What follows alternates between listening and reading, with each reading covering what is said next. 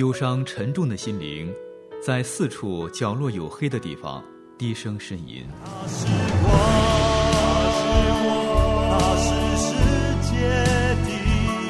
我们需要看见，给我们一束光，一个希望。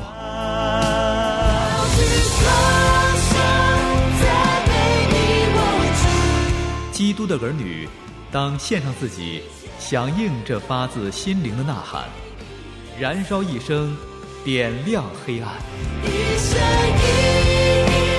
宣教事故时，燃亮的一生。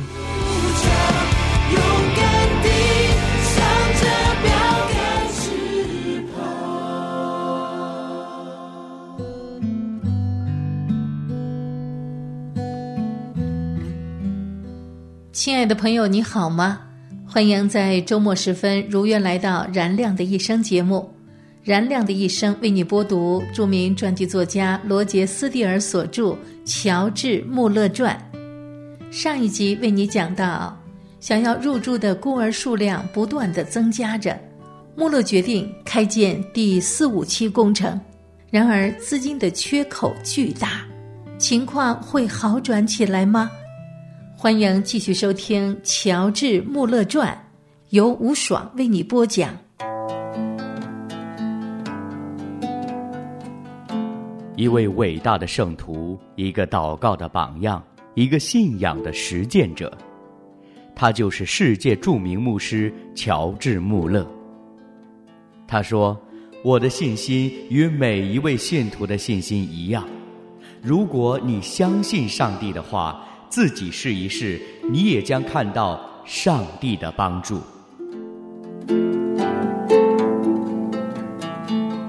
由美国传记作家罗杰斯蒂尔所著《穆勒传》，燃亮的一生正在为你播出，欢迎收听。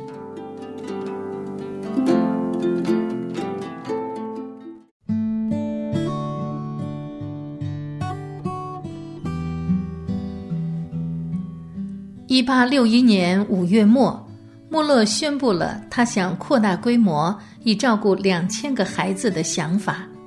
之后，他不断的祷告，也不断的收到为此而来的奉献。三天以后，他又收到两千英镑；两个礼拜以后，他又收到两千五百英镑。需要二十五年才能开工的四期五期工程，看来要缩短了。一八六一年初夏，汤森一家搬到了布里斯托尔。约翰·汤森帮助穆勒在布里斯托尔的主日学工作，他们成为知己的朋友。当汤森一家搬到布里斯托尔的时候，汤森的女儿阿比盖尔还不满三岁，但是不久便喜欢上了穆勒，常常在阿什利顿。也在保罗街与穆勒和玛丽在一起。从父母那里听到关于上帝如何供应穆勒和孤儿院孩子们的方法，他常常很惊讶。他常常这样说：“我也想与乔治·穆勒一样。”一次，他在保罗街说：“穆勒叔叔，我很想让上帝垂听我的祷告，就像垂听你的祷告一样。”亲爱的，上帝会的。穆勒将阿比盖尔抱在自己的膝盖上，重复着耶稣的应许：“凡你们祷告所求的，无论是什么，只要信是得着的，就必得着。”那么，阿比，你向上帝要什么了呢？一些毛线。他的两个小手紧紧的扣在一起。穆勒说。现在你跟着我说，请上帝给阿比一些毛线，请上帝给阿比一些毛线。阿比盖尔高兴地从穆勒的膝盖上跳下来，冲到院子里玩了起来。他相信毛线就要到了，然后他又记起上帝不知道他要哪一种毛线，因此又跑回到穆勒的身边。我想再祷告一次。可是，亲爱的宝贝，我现在很忙啊，但是我忘了告诉上帝我想要的颜色。又把他抱在自己的膝盖上，是的，孩子，总应当明确。现在告诉上帝你想要什么。阿比盖尔说：“亲爱的上帝，请给我一些彩色毛线。”第二天上午，一个包裹到达了，收件人写的是阿比盖尔，里面是好多的彩色毛线。他的主日学老师记得他的生日快到了，虽然不知道确切的日期，只记得他喜欢编织。便买了一些毛线给他送来了。虽然不是生日的那一天，但正是时候向他证实，上帝垂听了他的祷告。最受欢迎的穆勒的轶事之一，也是关于汤森阿比盖尔的。这个故事在穆勒的日记中没有记录，但在一个短篇传记《阿比盖尔姐姐的奇遇》中有所描写。一天早上，天还很早的时候，阿比盖尔正在阿什利顿的花园里玩耍。忽然，穆勒走出来，拉着他的手说：“走，看看上帝将为我们做什么。”穆勒带着阿比盖尔进入一个很长的餐厅，桌子上摆着盘子、杯子和碗筷。按照记录，除了空盘子以外，桌子上什么也没有。孩子们正站在那里等待吃早饭。穆勒说：“孩子们，你们知道我们必须按时到校。”一边说一边举手祷告：“亲爱的天父，为你将要给我们的饮食，我们向你献上感恩。”然后他们都听到敲门声，面包师站在那里。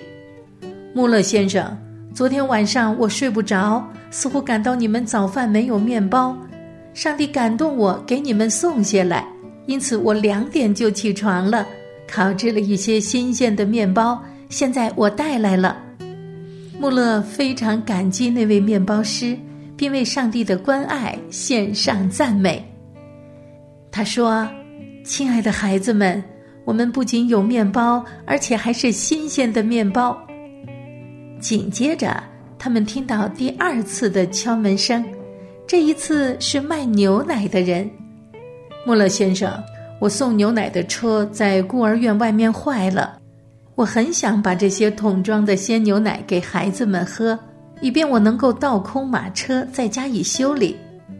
穆勒向那位送牛奶的人道谢后，孩子们便开始享用他们的早餐。因着建筑方面的一些延误。阿什利顿的三期工程直到一八六二年三月二日才得以开工，那是穆勒在阿什利顿建立起来的最大的建筑物，一直保留至今。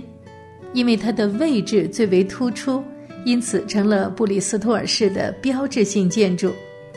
一位住在霍尔高地的人一看到阿什利顿，便说：“每当他对永活的上帝产生怀疑的时候。”他通常起床，透过黑夜看到阿什利顿点着灯光的许多窗户，在茫茫的黑夜中闪烁，就像天上的星星一样。但是现在等待入住的名单将近有一千个，穆勒渴望应该有更多的星星闪烁在阿什利顿。一八六四年十月。一个五千英镑的捐款，使得建筑基金超过两万七千英镑。穆勒着手购置土地，以建筑他的四期工程。几年来，他就看中了一块土地，也在阿什利顿路，与一期工程和二期工程同侧。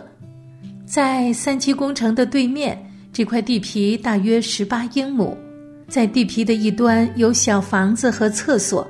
靠近塞夫顿公园路与阿什利顿路相交的地方，穆勒祷告了上百次，求上帝使他能够在这个地方建起两个大的孤儿院。现在他有足够的钱建筑四期工程。他见到这块土地的代理人，问他这块地是否可以出售。代理人回答说：“可以。”但是要等到一八六七年三月二十五日。对于这个消息，穆勒并不灰心。接着祷告，他期望与租户达成调解，劝说他早一点出让给自己，穆勒会给他合理的补偿。但是另外的两个难题出现了。首先，地的主人要价七千英镑，穆勒认为价格有点高。另外，他知道布里斯托尔的市水利工程公司计划在那个地方建造另一个水库，这个结果正报请市议会批准通过。针对这三个难题，穆勒一天做几次特别的祷告。然后他去会见布里斯托尔市水利工程公司负责这个水库的指导委员会。委员会告诉他说，修建水库只占用很小的一片土地，不足以妨碍你的计划。如果其他地方可用，如果有可能，我们将尽力不占用这个地方。穆勒如释重负，接着就去拜见租户。他希望在一八六七年三月租期到达之前就买下这块地。穆勒补充说：“我非常希望我们用愉快并友好的方式解决这件事。”租户回答说：“请给我几天考虑的时间。”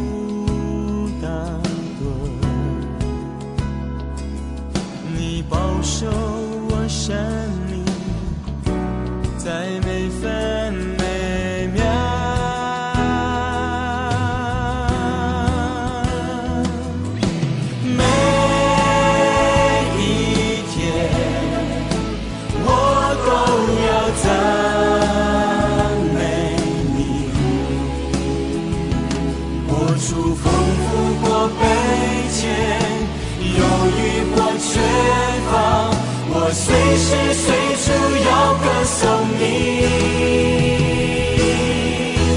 每一日，我都要唱新歌。无论顺境或逆境，晴天或，心坚定要敬拜你。靠着随时随地的祷告，修建孤儿院的资金到位了。然而地皮又遇到了问题，其上还有租期未到的租户。工程可以按预定时间如期开工吗？好，亲爱的朋友，今天燃亮的一生节目到这里就结束了，感谢你的收听，咱们下次节目时间再见。我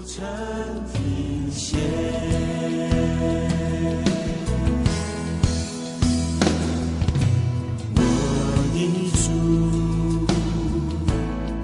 白天黑夜都不打盹，你保守我生命，在每分 now.